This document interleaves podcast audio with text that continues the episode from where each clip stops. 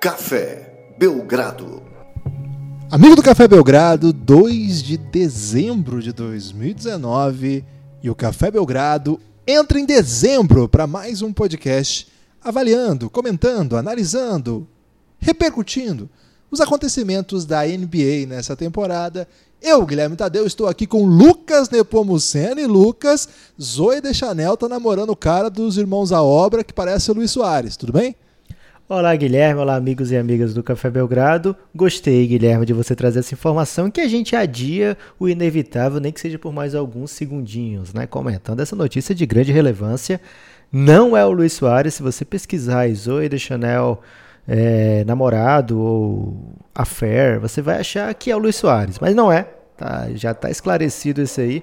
É o irmão do Luiz Soares, é isso, Guilherme? Irmão gêmeo não, do Luiz Soares? Não, não, É o cara dos Irmãos à Obra que tem um outro irmão mas segundo que você. é o Luiz Soares. Segundo você, tem um que parece mais o Soares do que o outro. Agora a gente não sabe qual que tá namorando a Zoe de Chanel, não é isso? É. Não é o Luiz Soares, nenhum dos dois. E a gente, quando acabar esse assunto, Guilherme, vai ter que falar do Lakers. Estávamos adiando o máximo possível, né? Mas não deu mais. LeBron James, Anthony Davis vão levando esse Lakers a uma campanha muito intensa, muito bela, muito líder do Oeste, logo nesse começo de temporada. Não é assim algo tão surpreendente, mas é algo que a gente tem que comentar. É obrigado a comentar, né, Guilherme? Então, é, poderíamos estar falando aí da belíssima campanha de oitavo lugar até agora do Phoenix Suns, defendendo aí uma camisa, uma campanha apenas duas partidas abaixo dos 50%, mas teremos que falar mesmo do líder do Oeste dessa vez, né? E olha que Luca Doncic tentou nos salvar dessa missão, Lucas, de falar do Lakers para mim é mais tranquilo, sabe? Eu sou acostumado a mandar palavras doces pro Lakers aqui, embora não seja torcedor do Lakers.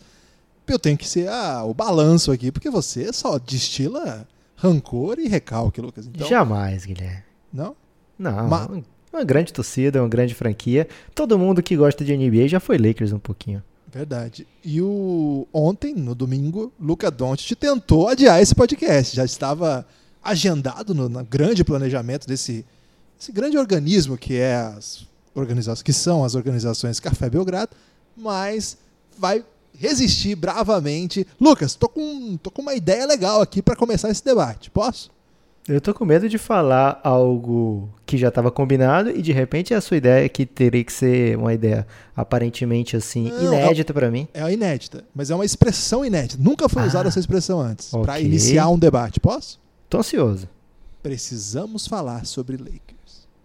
Caramba, Guilherme, de onde você tira tanta criatividade? É um trocadilho com aquele filme né, do livro que virou filme do Kevin. Muito ah, boa, ninguém tá. nunca usou. Tô, tô ninguém lançando. nunca usou. É. É, antes de falar do Lakers, Guilherme, temos que falar de outro assunto que está pululando aí. É a Zoe de Chanel, já foi, Lucas. Mas, na verdade, nem sai tanto de Lakers, porque falaremos de LeBron James foi lançado nesse último fim de semana o primeiro episódio da segunda temporada de O Reinado, conteúdo exclusivo para apoiadores do Café Belgrado, e também um dos motivos de estarmos falando hoje aqui de Lakers, Guilherme, porque essa semana será conhecida eternamente como o quê? A LeBron Week. É isso mesmo. Isso mesmo que você ouviu. Teremos a semana LeBron James antecipando o aniversário do LeBron James. Por quê, Lucas? Porque o LeBron inventou de fazer aniversário quando tá todo mundo viajando. É verdade, Guilherme. 30 de dezembro, as pessoas muitas vezes estão fazendo várias coisas que não ouvindo podcast nesse período do ano. Às vezes pegando aí um voo para uma cidade muito festeira, tipo Fortaleza ou Rio de Janeiro, e acaba sem tempo de ouvir podcasts específicos sobre o LeBron James nesse período do ano. Então o que, que a gente fez? A gente antecipa essas comemorações da semana do LeBron James. É uma festa surpresa. Uma festa mais surpresa ainda, porque ele não tá nem esperando, Guilherme. Exato. Ele tá pensando aí que vai vir dia 30, e na verdade já vem agora, a partir do dia 2. Essa é a real vai... festa surpresa, porque tem gente, Lucas, que tá no aniversário no dia e fica assim, nossa, ninguém me deu parabéns hoje, mas quando eu chegar em casa vai ter uma festa surpresa. E aí não tem. E aí é um grande drama. Aí também é uma surpresa, só não é festa. Aí a pessoa tem que saber o que, que quer. Será que é uma surpresa mesmo? Será que ela queria, no fundo do coração, uma surpresa? Porque às vezes a surpresa vem, mas não vem em forma de festa, vem em forma de é, ser ignorado. De qualquer forma, nisso, Guilherme. Muito bom o raciocínio.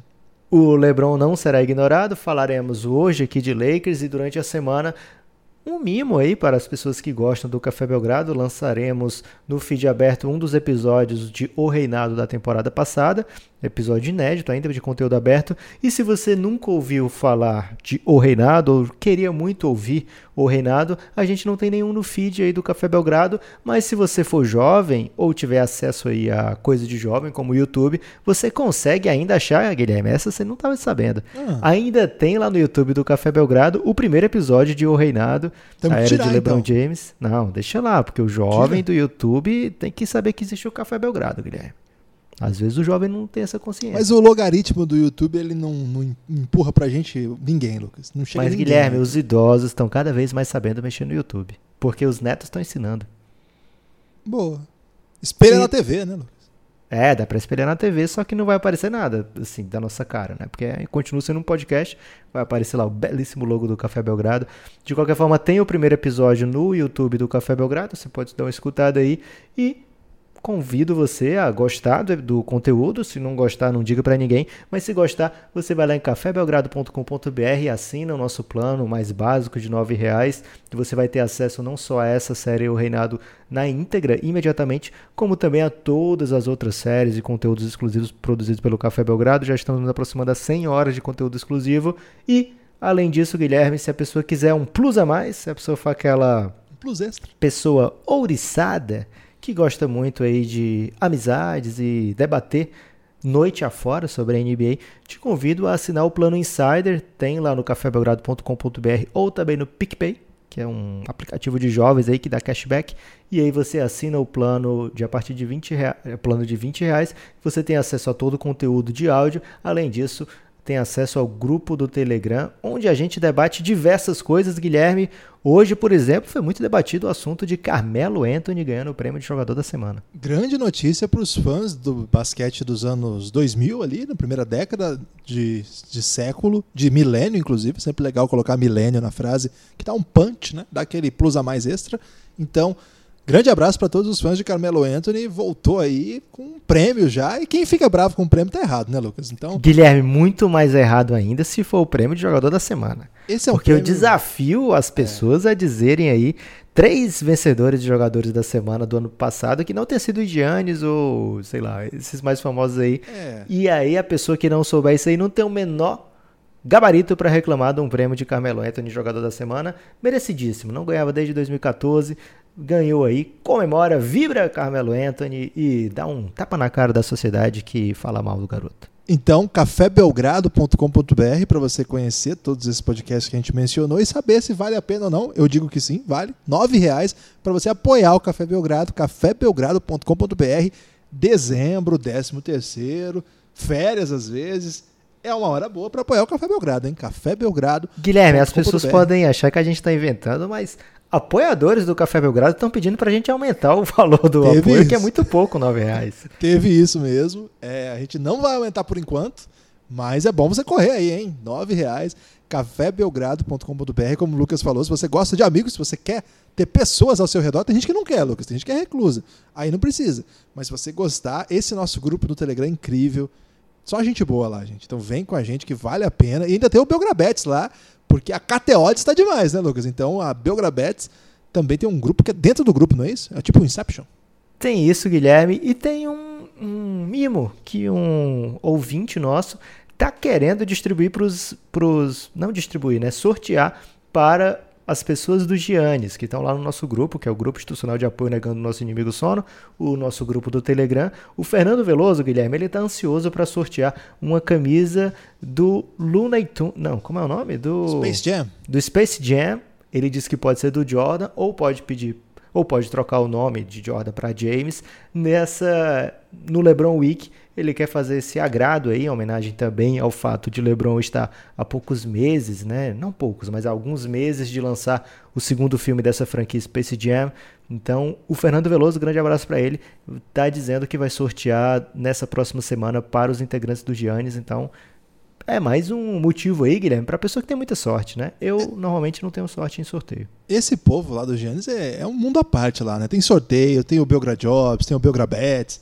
É um mundo que vale a pena fazer parte. Lucas, adiamos enquanto pudemos, mas chegou a hora de falar de Los Angeles Lakers. Começa com uma questão muito simples. Seriam os Lakers hoje a melhor equipe da NBA, mesmo perdendo ontem para o Dallas Mavericks? Interrogação. É, não é uma pergunta simples, né, Guilherme? É uma pergunta bem Mas complexa. foi rápida, hein? Cícero É. Melo ficaria, ficaria incomodado com a velocidade. O Cícero Mello ele daria embasamento melhor para a pessoa saber o que responder, Guilherme. A pessoa que é perguntada pelo Cícero Mello, na verdade, não tem que pensar na resposta. Basta prestar atenção na É pergunta. múltipla escolha. Se você prestar atenção na pergunta, você já vê que ele já embute a resposta que ele quer ouvir ali. É, então, o Lakers é uma das grandes equipes do, da temporada, é a melhor campanha do Oeste, mas acredito que ainda não é o melhor Lakers que a gente vai ver nessa temporada. Então, é, acredito que ainda não, não está no patamar de ser uma equipe incontestável na NBA. Tem alguns detalhes sobre a campanha do Lakers que a gente tem que comentar aqui, Guilherme. Não é porque o Lakers está lá em cima e o Lakers tem a melhor torcida, a maior torcida, que a gente vai apenas passar pano aqui. O Lakers desse 2019-2020 tem até agora méritos e dúvidas ainda sobre essa equipe, né? É, a strength of schedule do Lakers, ou seja, a força dos adversários enfrentados pelo Lakers até agora, é a menor do entre o Oeste inteiro. O que quer dizer isso, Guilherme? Quer dizer que o Lakers enfrentou muitas equipes que hoje não estariam classificadas para os playoffs, equipes que não estão com campanhas positivas. Deixa eu te fazer uma pergunta, Guilherme. Você sabe quantos times o Lakers bateu que estão com campanha positiva hoje? Não tenho essa informação, mas imagino que você tenha é, trazido esse ponto aqui para destilar um pouco de reiterismo. Não é reiterismo, é apenas uma contestação, constatação de que esse Lakers ainda é uma equipe em formação. Né? O Lakers enfrentou seis times que hoje estão com campanha positiva, venceu três jogos, perdeu três jogos. Venceu o Utah, venceu o Mavs e venceu o Heat. Perdeu também para o Mavs, perdeu para o Raptors em casa e perdeu para o Clippers lá naquele primeiro jogo. Então, é, quando enfrentou times muito qualificados ou altamente qualificados, o Lakers ainda não é, se sobressaiu a ponto de passar o rodo nessa galera, né? O Lakers está numa campanha mediana contra esses times agora. Um mérito que não pode ser tirado do Lakers é que ele está sabendo vencer e vencer com propriedade os times que são casca de banana na NBA, né? Durante uma temporada os times enfrentam todo mundo da NBA. O Lakers não tem culpa, por exemplo, de estar na divisão do Pacífico, vai enfrentar várias vezes o, o, o, o Suns, vai enfrentar várias vezes o Kings, vai enfrentar várias vezes o Golden State Warriors. É, é normal que ele enfrente muitas vezes esses times que estão com campanha negativa nesse momento e não é culpa do Lakers, é culpa do calendário. Então ele tem que fazer o que está fazendo, que é vencer quem aparecer pela frente. Agora, se você me pergunta se o Lakers é claramente a, a melhor equipe da temporada da NBA, acredito que não. Acredito que o Lakers está fazendo mais do que o, o que se esperava para esse começo de temporada. Quando você tem 20 jogos na NBA e você ganhou 17, independe de quem você enfrentou, você está numa campanha muito, muito boa. Agora eu te pergunto isso também, Guilherme. Devolvo na mesma moeda. Esse Lakers é o melhor time da NBA? Não, não acho que seja não, concordo contigo. É, fiz o contraponto, mas tendo a, a, concordar, esse número que você trouxe é fundamental. Agora, eu acho que é digno de nota o você notar que, por exemplo, o Lakers perdeu o jogo de estreia, um jogo bem foi uma derrota bem positiva assim do Clippers, né? Ficou meio claro assim. E eu acho que o Clippers é o melhor time da NBA, para não deixar sem resposta essa questão. É, e ali ficou meio claro por quê. E eles continuam mostrando isso, ainda que a campanha não seja como a do Lakers, mas eles continuam mostrando isso, vencendo jogo atrás de jogo, poupando elenco, fazendo. Isso aí vai dar problema ainda, Lucas. Queria trazer essa informação aí, porque os caras ficam poupando, rodando jogador. É, e ainda assim, com a campanha muito boa, né? Então, eu acho que, embora aquilo, aquilo não seja a melhor equipe, eu acho que a campanha do Lakers merece uma atenção especial no seguinte: eles começam a temporada com essa derrota, aí eles vencem sete jogos seguintes, seguidos, perdem mais uma pro Raptors, né, aquele jogo que você mencionou, e aí emplaca essas dez vitórias consecutivas. E neste domingo, um jogo que não passou para o Brasil em nenhuma das transmissões, até uma pena, né? Não sei muito bem por que não porque esse jogo era o jogo do dia, né? Dois dos quatro candidatos a MVP em quadra, dois times com campanha positiva, o que tem sido raro assim nesse começo de temporada a gente conseguir encontrar esses, esse encaixe aí, porque tem muito time perdendo muito. É raro até o time, o oitavo lugar do Oeste hoje ter campanha negativa, é uma realidade que a gente não está acostumado a ver. Mas de todo modo, foi um jogo bem curioso, né? Porque o, o Lakers faz dois períodos muito bons. É, e no terceiro, o, o Mavs dispara, assim, fica impiedoso, abre 16, depois 18. Nunca parecia que o jogo estava é, fora do controle, até que disparou mesmo. Eu, eu, achei que o Lakers teve ótimos momentos, mas como você disse, é um time ainda em formação, né? Então, em vários momentos, a gente também vê ah, algumas deficiências em combinações defensivas, sobretudo. É um time que precisa ainda se achar. É um time que começa sem o Kuzma, né? O Kuzma era para ser um dos grandes, um dos grandes nomes desse time. Para você ter uma ideia, Lucas, esse time do Lakers hoje é um dado que me impressiona. Tem o, o, o cestinho é Anthony Davis com 26 pontos. Logo atrás, LeBron com quase 26 pontos. E depois o Kuzma com 11. E o Kuzma nem tá jogando bem. E depois do Kuzma, ninguém tem dois, dois dígitos de pontuação. Isso eu acho que é uma coisa preocupante pensando longo prazo pensando que a temporada tem 82 jogos, playoff. Então, é evidente que a gente não quer ver esse time sem seus principais jogadores. E é evidente que um time sem seus principais jogadores, ele é sempre mais fraco. O ponto é, esse time é muito dependente dessa dupla. E inclusive o Kuzma, que a gente achou que seria uma terceira força, mas assim, não próximo desses dois, que esses dois são Hall da Fama. Mas pelo menos ali, né? Próximo dos 18, 19 pontos. É verdade, o Kuzma está jogando minutos é, reduzidos. Não raro, passa muito mal quando está em quadra, é alvo dos, das, dos ataques adversários. E quando ele mesmo vai atacar, poucas vezes ele mostrou nessa temporada aquele jogador que encantou tanta gente nas últimas, nas últimas aparições aí, que fez com que ele até ficasse no Lakers, né? Se descolasse do, do grupo que foi trocado para o Pelicans. Então, é, gosto da campanha, o Lakers merece atenção, porque se você imaginar que já há algumas temporadas a gente espera um grande Lakers e ele não chega, agora esse Lakers chegou. Ele só não é o melhor time da NBA, mas estou empolgadíssimo com esse time, Lucas. É, outra coisa que a gente tem que falar do Lakers, Guilherme, é a questão da idade. Né? O Lakers tem o elenco mais velho da NBA, quase 30 anos de média. Não é pouca coisa, ainda mais quando a gente vê que o time depende muito de dois jogadores. Lógico que a gente ainda espera que o Kuzma vá jogar em outro nível nessa temporada. Ele está jogando 22 minutos por jogo, isso não é o normal, isso não é o natural para o nível dele perante o resto do elenco, mas é natural quando o cara está voltando de contusão. Então pode ser que o Kuzma jogando no nível que a gente já viu ele jogar, consiga dar esse desafogo para o LeBron, consiga dar esse desafogo para Anthony Davis, eles consigam de repente é, descansar um jogo aqui, outro ali, né? O LeBron não perdeu o jogo ainda nessa temporada. Jogou todas as partidas jogando 35 minutos de média.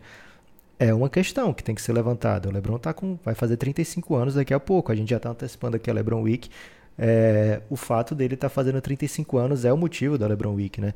Então, não é uma idade de garoto, não é uma idade que a gente espera ver um jogador jogando 35 minutos por jogo e não é aquele LeBron que jogava, ele podia jogar 35 minutos no Cavs nos últimos anos, mas se levasse em conta que o jogo acontece metade do tempo no ataque e metade do tempo na defesa, era 17,5 que ele estava jogando, Guilherme, porque na defesa ele ficava bem parado.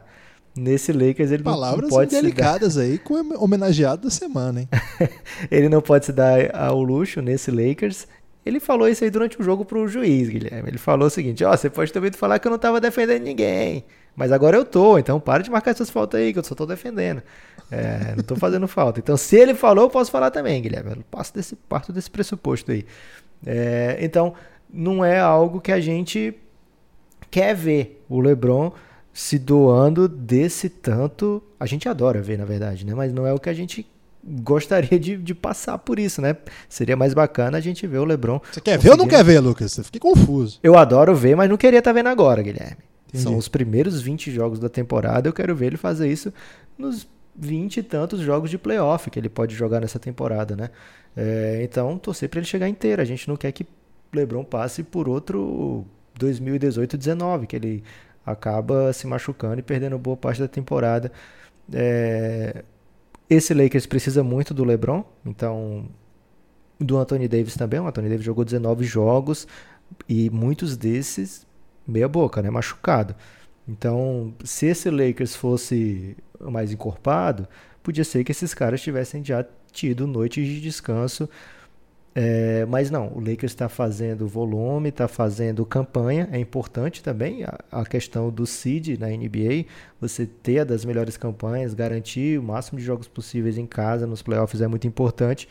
Então esse para o Lakers é uma questão, acredito que eles vão fazer o máximo para ter essa campanha lá na frente, campanha de primeiro do Oeste. Também é importante porque a gente deve falar ainda nessa LeBron Week, possibilidade real do LeBron ser o MVP dessa temporada. Acho que é uma meta pessoal de LeBron James. Acho que ele está mirando nisso sim. Seria um feito gigantesco pro, pro cara que está nesse ponto da carreira, né, sem, sem precedentes até no, no basquete. Mas é algo que o, o LeBron pode encarar como uma missão pessoal nessa temporada. Então, é natural que a gente veja esse LeBron, esse Lakers jogando no, perto do seu do seu esforço máximo o tempo todo, enquanto for possível. A gente confia plenamente aí, Guilherme, nas capacidades do LeBron James se cuidar. É um, algo que ele nunca fez miséria na vida dele, é de cuidar do próprio corpo para ser o mais efetivo possível dentro da NBA. Então, se ele está jogando 35, Guilherme, é porque ele pode. Vamos, deixar isso bem claro, né? Que ele não deve estar fazendo loucura. A gente fica apenas apreensivo aí como um, a gente fica, por exemplo, quando o sobrinho da gente vai vai descer no escorregador muito alto. Boa, gostei da analogia. 35 anos, não é pouca idade. Médias impressionantes, 25,7 de pontos, 10,9 assistências, 7. Isso não é assunto para hoje, Guilherme. Você tá Rebotes. Tá antecipando aí um, outra coisa do LeBron Week. Voltaremos a discutir isso na LeBron Week, mas hoje o assunto é Los Angeles Lakers e Los Angeles Lakers é LeBron, é Anthony Davis, mas não é só isso. É, falamos um pouquinho do Kuzma. Lucas, pega essa informação distraidamente aqui. A rotação do Lakers que mais minutos jogou nessa temporada foi. Tá preparado para ouvir? Vai ter KCP? Vai ter KCP. Começa com o LeBron James, vou colocar ele aqui como armador. É a maior média de assistência da carreira. É o armador desse time, é o cara que fica com a bola. KCP, Danny Green, Anthony Davis e Javel McGee. É uma formação que joga bastante tempo, mas não é uma formação que a gente vai se acostumar a ver fechar jogos, né? É, o Lakers ainda está em formação porque o Avery Bradley jogou metade dos jogos. Ele é importante nesse time tá machucado, daqui a pouco volta a jogar e deve ocupar um lugar importante na rotação, talvez tirando o KCP desse, desse quinteto aí. O Rajon Honda perdeu muitos jogos, pode jogar bastante. O Caio Kuzma perdeu muitos jogos, deve ser um cara que vai fechar jogos nos playoffs. Então, é, esse começo de temporada, o Lakers está conseguindo levar com maestria, né? 17 vitórias, 3 derrotas em 20 jogos, é muito, muito bom. É, e ainda não é o Lakers que a gente vai ver a gente vai ver disputando os jogos que realmente importam da temporada, né? Então você conseguir ter esse nível de, de, de jogo, esse nível de eficiência, mesmo vencendo adversários que não estarão na pós-temporada, é, mesmo assim é, é, marcante, é digno, é uma coisa que não dá para ser levado é, pelos adversários, tratado pelos adversários como algo inconsequente, né? Esse Lakers, ele tá jogando bola para ser um dos melhores da NBA sim, Guilherme. Uma estatística que as pessoas usam muito, pessoas que são acostumadas a trabalhar com estatísticas da NBA, é o point differential, né? É, o point differential do Lakers é o terceiro maior da NBA, o maior do, do Oeste, que diz basicamente a soma de todos os pontos que o time fez, a soma de todos os pontos que o time levou é bem básica essa estatística, mas ao mesmo tempo ela é avançada quando você usa ela para avaliar campanhas. E essa, esses point differentials ele apontam para vitórias e derrotas dos times. Quando você tem um point differential tal e você é esperado que você tenha campanha tal e o Lakers está com um point differential muito alto e com a campanha esperada dentro desse point differential é uma estatística simples, mas que é usada em análises é, de qualidade dos times com muito sucesso. Né? Normalmente, os times com os maiores point differentials são os times que estão nas finais da NBA. Então, é uma estatística que deve ser levada a sério. E existe outra estatística que é, varia dessa, Guilherme, que é a SRS, ou SARS, se você me permitir, Guilherme, que ele avalia, SARS. Ele avalia o, a força do calendário misturado com o point differential. E aí o Lakers está juntinho do Clippers é, os dois como os melhores times do Oeste nessa temporada. algo que meio que dá para ver a olho nu, né? É, mas contradiz um pouco a ideia de que o Lakers está nessa situação porque enfrentou adversários menos gabaritados, vamos dizer assim.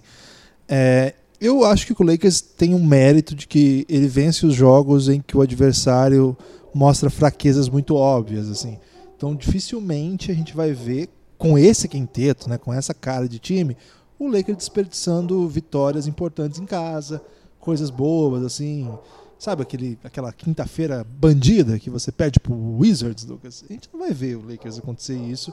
Eles perderam pro Mavs, pro Clippers e pro Raptors, que são três times que têm se mostrado competitivos. Eu acho que o, o Dallas, no primeiro jogo, quase rouba o jogo do, do Lakers numa sexta-feira, vai pra prorrogação, o LeBron dá um jeito de ganhar aquele jogo. Nesse domingo encaixou melhor ainda, então é um time que já mostrou certa capacidade aí de vencer o Lakers ao longo dessa temporada. Então, é um time um pouquinho mais forte, que deu algumas coisas. Ontem eu achei muito interessante a defesa do Porzingis, que eu só mando palavras duras aqui, mas acho que ele foi muito bom defensivamente, assim, para conseguir de alguma maneira é, frear né, essa imposição toda que é Anthony Davis. Né? Uma, Anthony Davis em uma temporada muito boa, é um jogador incrível, né? E está jogando no melhor time da sua carreira. Então certamente vem coisas boas aí. O que eu gosto do Lakers também é que ele monta, ele me parece um time bem confiável com as suas peças de coadjuvante. O Danny Green, Lucas, ele é um cara muito é, tradicional na NBA para o que faz. Assim, ele vai matar aquelas bolas, ele teve já bons jogos ao longo dessa temporada. Não é, não tá assim maravilhoso, né? Sua pontuação tá ali 8 pontos por jogo, mas ele é um cara que chuta 40% praticamente, assim, um cara especialista em três pontos que a gente pode confiar. Muita piada sobre o KCP, mas é, a, a relevância dele no elenco só se apresenta quando ele dá uma empolgada, que é criar arremesso próprio, mas quando você usa dentro dos limites de KCP, é um cara que vai bem. Você citou Avery, Avery Bradley, que eu acho um grande defensor mesmo, acho um cara, um achado aí do Lakers, quando o Lakers contratou, a gente falou a respeito. Agora, eu queria te perguntar e trazer para debate aqui um, outro ponto, assim, que é a rotação de banco desse time. É um dos pontos pelo, assim, todo a NBA ela tem todos os times têm jogadores muito bons que saem do banco. No entanto, o Lakers tem mostrado assim que quando é, esses caras estão em quadra, é uma grande capacidade de uma imposição diante de outros reservas. O Lakers tem aquela estratégia de não ficar muito sem LeBron e, e Anthony Davis ao mesmo tempo em quadra. Quando sai um, o outro fica. E, claro, fecham os jogos os dois juntos, mas a tese é sempre ter um desses caras em quadra. E quem consegue um negócio desse, né?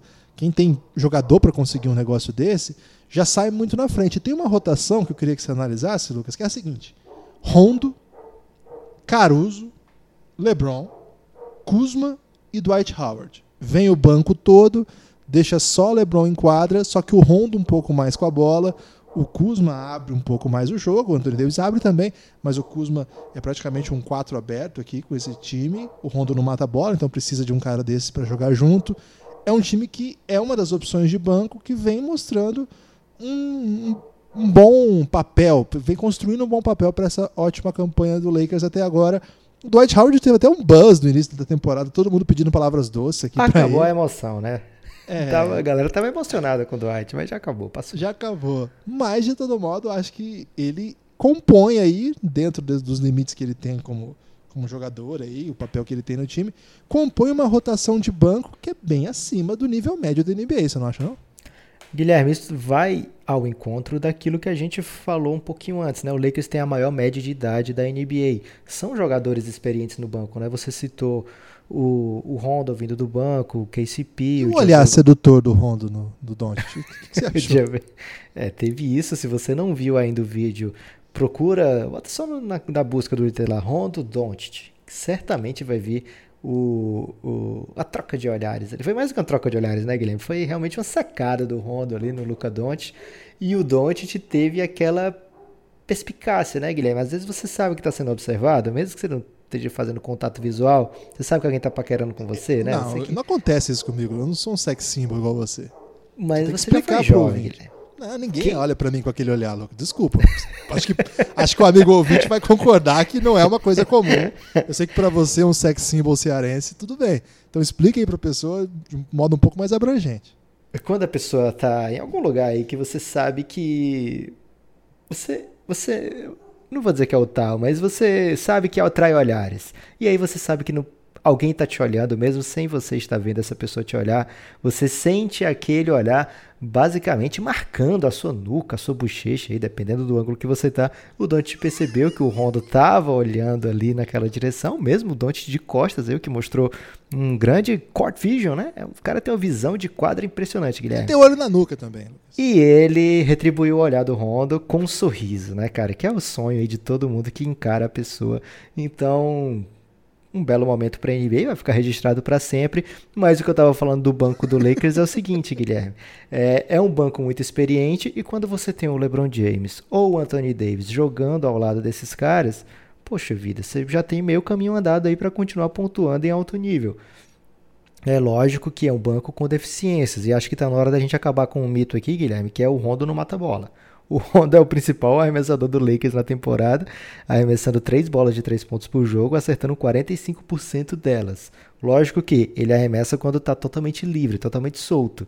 É, é, algo que acontece ainda de maneira corriqueira, mas é algo que os times estão pagando por isso. Né? Não dá mais para deixar o Rondo na marcação do Ben Simmons, né? Você guarda aquela marcação para o Ben Simmons, que sabe que ele não vai arremessar. Para o Rondo não dá mais, mas como ele é um cara com muito, muita qualidade no passe, muito capaz de achar os jogadores e ângulos improváveis. Um abraço para o coach galego que vive nos ensinando sobre ângulos dentro da quadra, Guilherme. As pessoas tendem ainda a marcar, a tratar o passe do Rondo como a, a grande ameaça da posse de bola quando a bola está com o Rondo. Mas o arremesso do Rondo, quando ele está livre para três pontos, é, equilibrado, cara, tem sido mortal. Acho que daqui a pouco as pessoas vão começar a perceber isso, a não ser que ele tenha uma regressão nos seus números, né? Mas de qualquer forma, é, esse quinteto que você trouxe, que tem como grande maestro LeBron James e tem um segundo ball handler muito, muito bom, que é o Rondo, ainda traz dois caras que agridem o aro, que é o Caruso, o Kuzma e um cara que está preparadíssimo ali para pegar rebote ofensivo, para fazer o trabalho sujo, como poucos pivôs reservas são capazes na NBA. Acho que aquela emoção toda pelo Dwight Howard, que encaixou alguns bons jogos no começo da temporada, era descabida. É, a gente até tratou sobre isso aqui, mas ao mesmo tempo é descabido desprezar o que o Dwight Howard é capaz de fazer como um pivô que vem do banco num time contender, né? O Dwight Howard, ele teve seus problemas sendo distração do elenco, sendo um, cara que não agregava, mas se ele está concentrado, se ele está fazendo o que o técnico pede, se ele está ajudando o time a vencer jogos, ele consegue ser muito efetivo, porque o percentual de conversão de cestas dele lá ao redor do aro é muito, muito alta, acertando aí 75% dos seus arremessos de quadra, é, não é pouca coisa e ele ainda é capaz de distribuir tocos, defender o aro, ele tem um senso de, de posicionamento muito bom, está defendendo o perímetro com mais afinco do que o que a gente viu durante a carreira, então é um banco que é capaz de competir com os outros bancos com uma certa superioridade, principalmente porque, como você bem notou, Guilherme, não é um banco que fica carente de uma superestrela.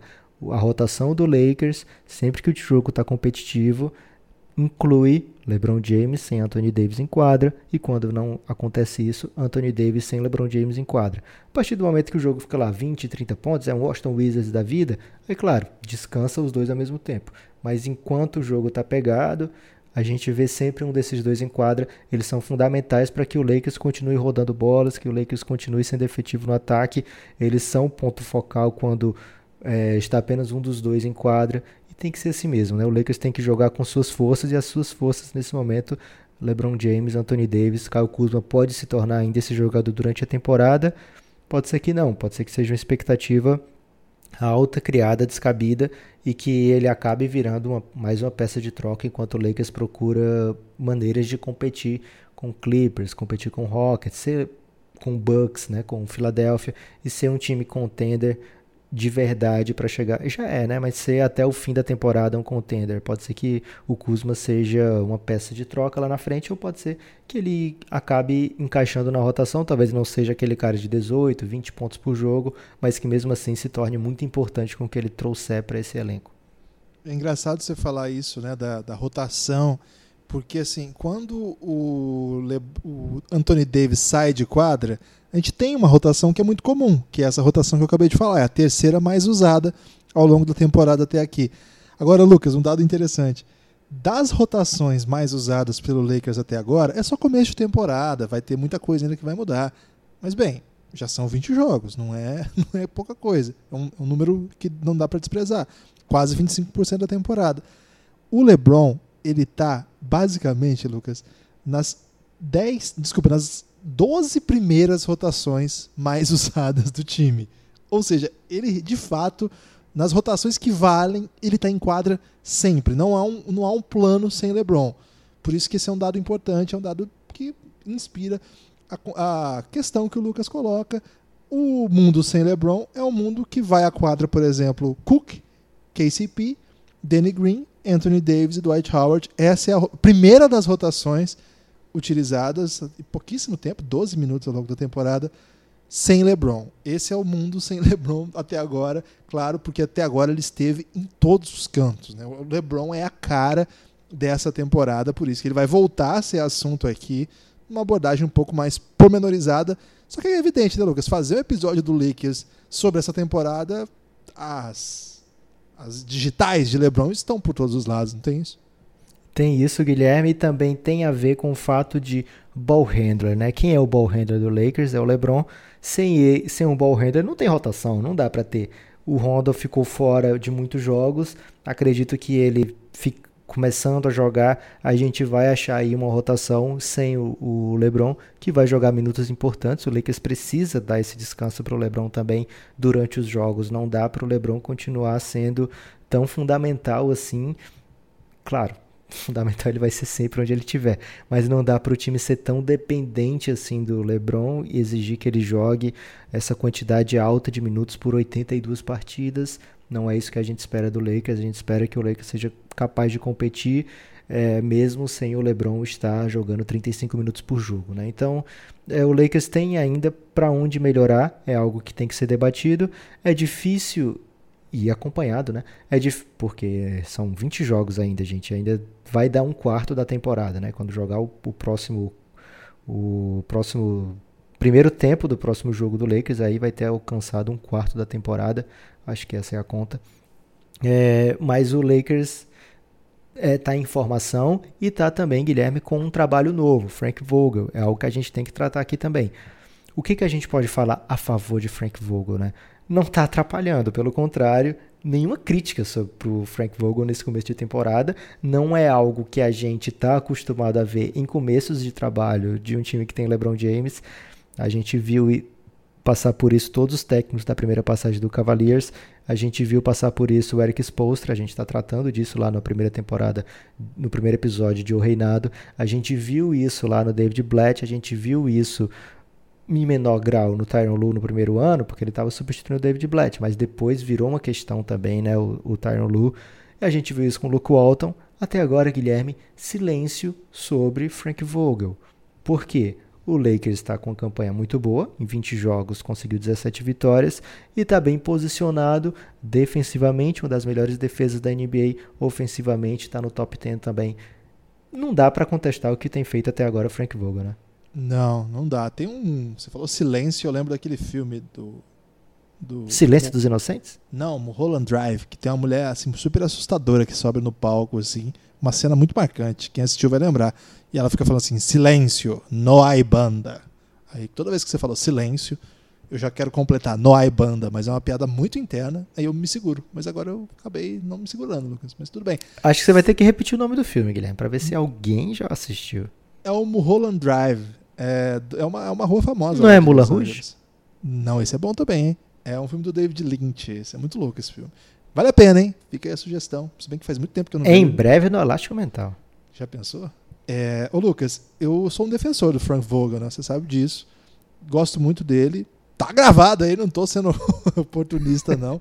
Até cheguei a dizer, depois eu dei uma refugada que era o melhor técnico com quem LeBron já teria trabalhado. E você falou, pô, mas eu era exposto. Eu falei, é verdade. É, o Alex Postra, talvez quando tenha começado a trabalhar com o LeBron, não tinha tanto quanto o o Vogel já construiu, assim, o Vogel foi um técnico de um time que rivalizou com o LeBron James já, inclusive o grande LeBron James, o LeBron James do Miami Heat. Aquele time do Pacers, de fato, assim, não venceu nunca, mas deu trabalho demais. Aquele time era um time muito legal de ver jogar. Era o time que tinha George Hill, Lance Stephenson, David West, Paul George, Roy Hibbert. Era bem legal aquele time. Era um time totalmente diferente da NBA de agora. Era um time muito defensivo, com um pivô protetor diário que jogava muito no poste baixo quando estava no ataque também, que era o Roy Hibbert. Sumiu, né, Lucas? O Roy Hibbert super jovem quando sumiu, né, cara? Bem triste. A NBA foi cruel com ele. Foi, O caminho foi, que a NBA tomou. Foi um dos grandes pivôs aí do seu tempo, acabou sendo assim obscurecido. Ninguém mais fala do Roy Hibbert. Um abraço aí para ele que estiver nos ouvindo lá na Jamaica. Grande momento da Jamaica aqui no podcast. E o, o, Frank Vogel, ele depois desse excelente trabalho no Pacers, não tem outro, não tem outro nome senão excelente. É... Pode ser brilhante? Brilhante, brilhante pode ser então. Tem duas palavras então, excelente e brilhante. Depois ele acabou assim. Ótimo. O, o, o time, depois que foi desmontado, ele não conseguiu mais reencontrar né, o, o melhor momento. Quando deixa a equipe, até entregou uma campanha positiva e aí vai pro, pro Orlando Magic, onde tudo dá errado, né, cara? O Orlando, tudo, tudo, tudo que era possível deu errado. Montaram aquele time todo esquisito para ele. Ele também não contribuiu, não fez um bom trabalho. E aí acabou ficando assim que ninguém falava mais do Frank Vogel. Legal que ele tenha ido pro Lakers, né? Porque é um cara que não se falava muito a respeito mesmo dele, não. Ninguém listava o Frank Vogel mais como um dos grandes técnicos da NBA, um dos, dos jovens. Porque ele não é tão velho também, né, Lucas? É um cara aí que tá embora a gente acompanhe há muito tempo, ele é de 73, 46 anos. Ele tá inteirão, Guilherme. Tá, tá inteiro. E assim, é técnico da NBA dessa década, né? Ele começou lá em 2010, então é um cara super atualizado com as coisas que vem acontecendo. E é um desafio, né? Isso que você falou é um desafio monstruoso, né, cara? Porque o LeBron de fato vem com um pacote que não é simples. É verdade que o LeBron tá cada dia mais maduro. É verdade que o LeBron toma muito distraído, porque tudo que acontece de errado nos times responsabilizam o LeBron, tudo, tudo mesmo. É, e às vezes ele tem sua, sua responsabilidade, às vezes não. E acho que o, o, Frank Vogel chega no lugar em que ele tem que, primeiro, se dar bem com o LeBron, entender esse time, entender que o time do ano passado deu totalmente errado, que teria que ir em uma direção absolutamente distinta. E o time é desmontado, né? Um time que foi montado agora, esse aqui. Todo mundo que chegou aí, você tinha do ano passado LeBron, você tinha o KCP, claro. Você tinha o Rondo e o quem? Magui?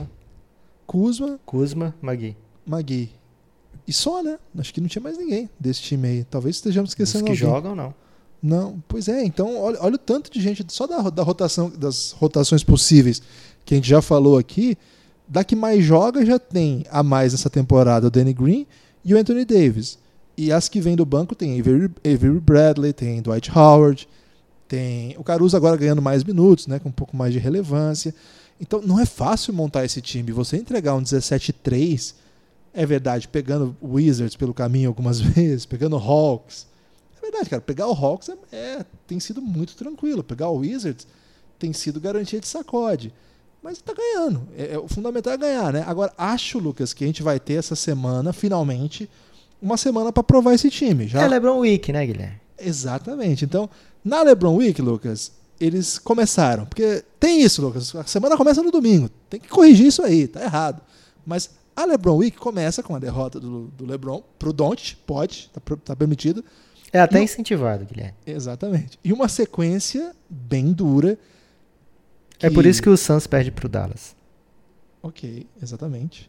É, Nuggets, joga nessa terça-feira. Jazz no back-to-back. E aí no sábado, Portland. Aí termina a semana. Portland com Melo, hein? Portland com o jogador da semana. Termina a semana. Timberwolves, Magic e Heat. Então nós temos aqui seis jogos que semana tão grande é essa, Guilherme? Não, eu falei que encerrava a semana e depois ah, tá, ok, ok. Tô meio distraído nessa. Tudo bem. Mas, Às vezes eu não presto atenção no que você fala, Guilherme. É, isso eu já notei. Então, o, desses todos que a gente listou aqui, só o Blazers está com campanha negativa. Mas é um time que pelo menos já deu alguns sinais de vida, vem de três Não vitórias tá com campanha negativa desde que o Melo chegou, hein? Tem Então, essa informação. isso, exatamente. Então, acho que a gente vai poder finalmente ver esse time enfrentando os melhores da NBA e medir um pouco, né? Porque talvez essa campanha 17-3 não seja exatamente o quadro do que esse time foi capaz de fazer até agora. Mas que bom que eles conseguiram, né? Pro torcedor do Lakers. É muito bom você disparar, é muito bom você estar com uma campanha impressionante com um time absolutamente novo, né? Que já teve, já teve, já teve lesão, já teve Anthony Davis, que é o segundo melhor jogador do time, é, envolvido aí em poupar, jogando minutos reduzidos. Então, acho que esse começo de ano só tem motivo para deixar o torcedor do Lakers feliz, Lucas. É, e aí você, você fala, né, Guilherme, muito bem que o Lakers procura uma- um approach diferente em relação da temporada passada e algo que é bem notório, bem claro de ver mesmo assim, sem precisar se esforçar muito é, do ponto de vista. O que, que o Lakers está fazendo diferente taticamente? Você vai lembrar, Guilherme, lá no começo da temporada passada, na verdade, antes de começar a temporada passada, o grande objetivo, a grande sacada do Lakers era vamos correr mais que todo mundo. E tava todo mundo animado que o Lakers ia ser o time da alegria, o time que ia jogar o run and gun dos dois lados da quadra. Alegria das pernas? O, é, o time com alegria nas pernas. O pace do Lakers na temporada passada foi o quarto mais rápido da NBA. Ou seja, era o, o, o quarto time que jogava em maior velocidade. O quarto jogo com mais posses de bola era o jogo do Lakers. É, tinha muito jogador jovem, etc. Não dá para repetir esse tipo de coisa com um time veterano. E eu acho que encaixa bem melhor com o time que tem LeBron James nessa, nesse estágio da carreira. O Lakers está ali em 17 pace do, da NBA, né? Tá jogando um pouco abaixo da média de velocidade do jogo. Lógico que os primeiros são numa rotação muito acelerada, né? É, os times do pace mais alto, mas o Lakers tá ali segurando, leva o jogo num, do jeito que o Frank Vogel gosta. A gente nunca viu os times do Frank Vogel serem times muito acelerados e tá conseguindo ter a terceira melhor defesa da NBA. É, eles causam entre os times que jogam de verdade, Guilherme, é o time que mais causa turnovers entre os adversários. Porque o time que mais causa turnovers entre os adversários é o Bulls. Mas isso é algum tipo de aberração estatística do Chicago Bulls, que tem uma defesa muito ruim e tem esse fator muito bom na sua defesa, né? Porque Lucas, eu sei que O que treino é. de um contra um, Guilherme. Não, pode não ser é isso. não. É que a ruindade é contagiante, Lucas. Pode ser, ok. É, mas entre os times que defendem bem, o Lakers é o time que mais causa turnovers dos adversários. É o, é o sexto time em efici- é, eficiência de field goals do adversário, ou seja, os adversários têm. É o sexto time que mais dificulta os arremessos dos adversários. Aí quando você bota eficiência, você leva em conta é, os arremessos de dois pontos, lance livre e três pontos. Né? É uma estatística conjunta aí dos field goals. Então é, um dos times que melhor defende nesse aspecto também. Então encaixa com esse estilo de jogar do Lakers, né? Então acho que o Lakers conseguiu encontrar um técnico que maximiza o que os jogadores têm para oferecer. O Lakers tem um time ainda com algo a evoluir dentro da temporada. É, tem um dos caras que tem uma da história mais carismática da NBA, que é o Caruso. É o jogador jovem do time, Guilherme, mas é o mais careca. Então já dá aquela ideia de que é todo mundo experiente ali. O Caruso tem 25 anos, minha gente. Isso aí às vezes é, deixa as pessoas indignadas, porque ele é muito jovem. É proselitismo isso aí, Lucas? Ele tem uma careca ali já tá. É tipo a careca do Ginoble, tá caminhando para ser a careca do Ginoble, vem do banco, então as comparações são inevitáveis. Com o Nepopop? Não, a minha careca é diferente da do Ginóbili, porque a minha careca ela vem da testa para avançando para trás. E a do Ginóbili não, era é central e vai avançando assim num grande círculo que vai destroçando o que tem ali. É como se fosse um meteoro caísse e fosse alargando. E a minha não, a minha vai entrando assim, vai como se você fosse raspar o cabelo de frente para trás assim. Então é diferente. Queria ter a careca do Ginóbili, Guilherme. Sério? Dessa informação. Eu gosto mais da sua, hein?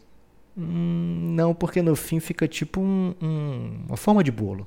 E a do Ginoble não, a do Ginoble fica centralizado ali. Um bonézão fica show. Não tinha pensado nisso também. As pessoas nunca pensam nessa careca forma de bolo, Guilherme. Ok.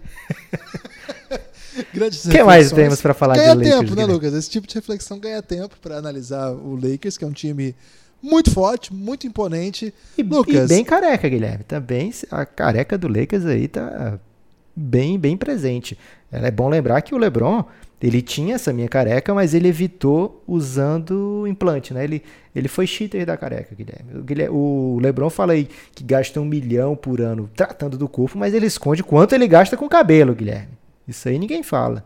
Tem que ser O- falado. Eu entrei no Basketball Reference do Alex Caruso e o Basketball Reference tem aqueles apelidos que ninguém usa, só o Basketball Reference.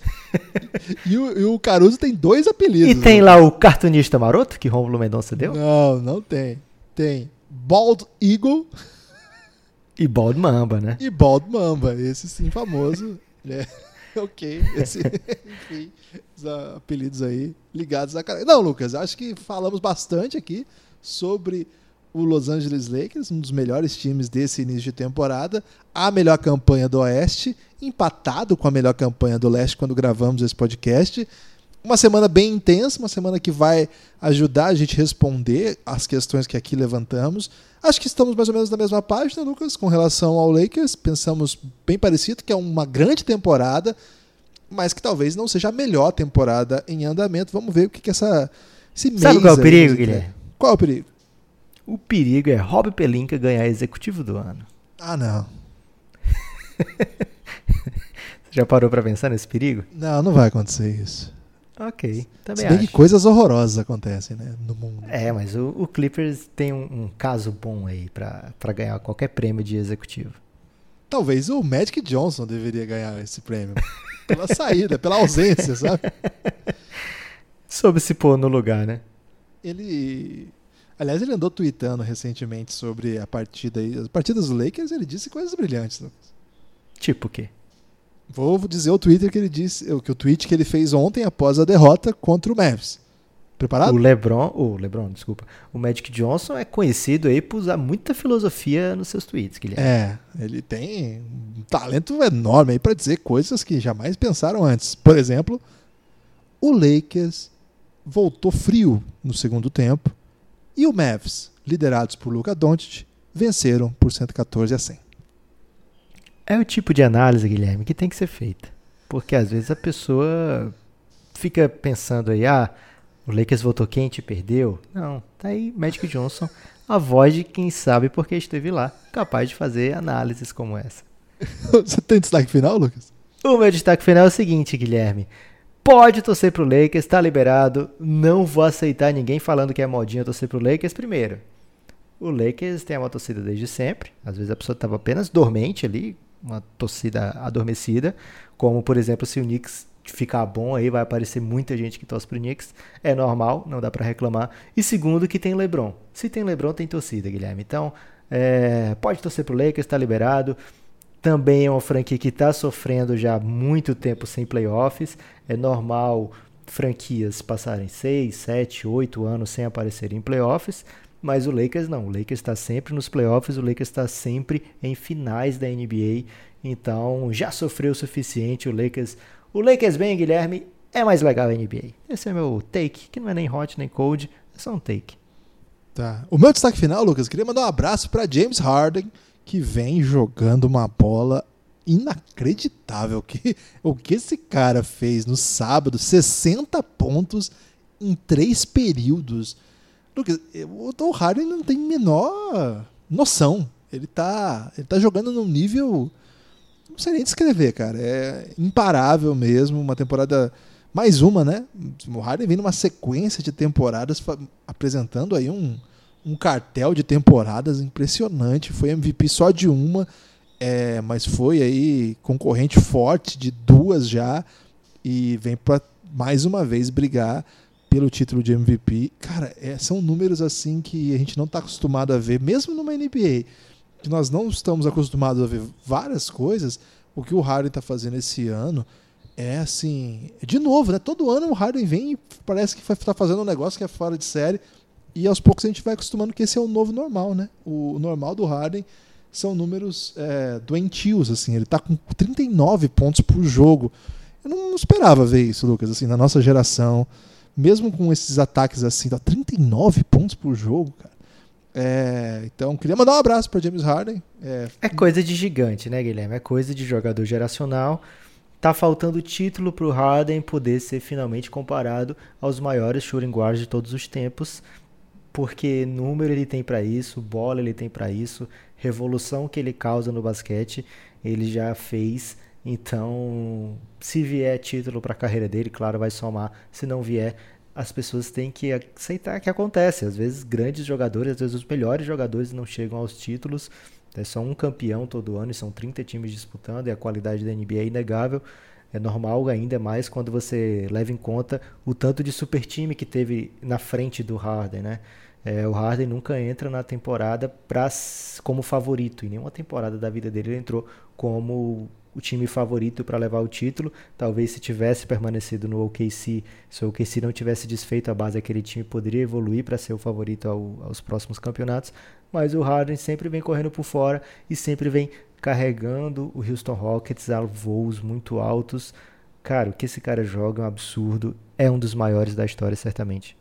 E eu sei que tem muita gente que ouve o podcast e às vezes não simpatiza com o Harden. Eu, sinceramente, eu Tá liberado peço, também, Guilherme. Tá liberado, mas eu peço assim, assiste o jogo com o coração puro e você vai ver que o negócio é um negócio de louco, velho. Que detestar o Harden é uma decisão que te faz mais triste. Porque tem uma possibilidade de ser feliz assistindo o Harden dia e noite, fazendo essas coisas que ele faz. Guilherme. Você... Oi. Pois não. Você acompanha a carreira inteira do LeBron James, por exemplo, e sabe que ele tem os seus haters. Então, quando o cara é Você odiado. Acha que o do Harden é meio nesse nível, assim? Eu não vou, tô aqui pra ser sommelier de haterismo, não, Guilherme. Mas o, o, quando o cara é desse nível e tem pessoas que não gostam, é porque ele incomoda pelo que ele joga, né? Pelo que ele faz em quadra, pelo que ele é capaz de ser efetivo, mesmo aquela pessoa torcendo com todo o seu fervor contra, né? Daqui a pouco vai aparecer hater do Luca e eu já tô te preparando para isso. Aí eu não vou aceitar não, Lucas. Forte abraço. Até a próxima.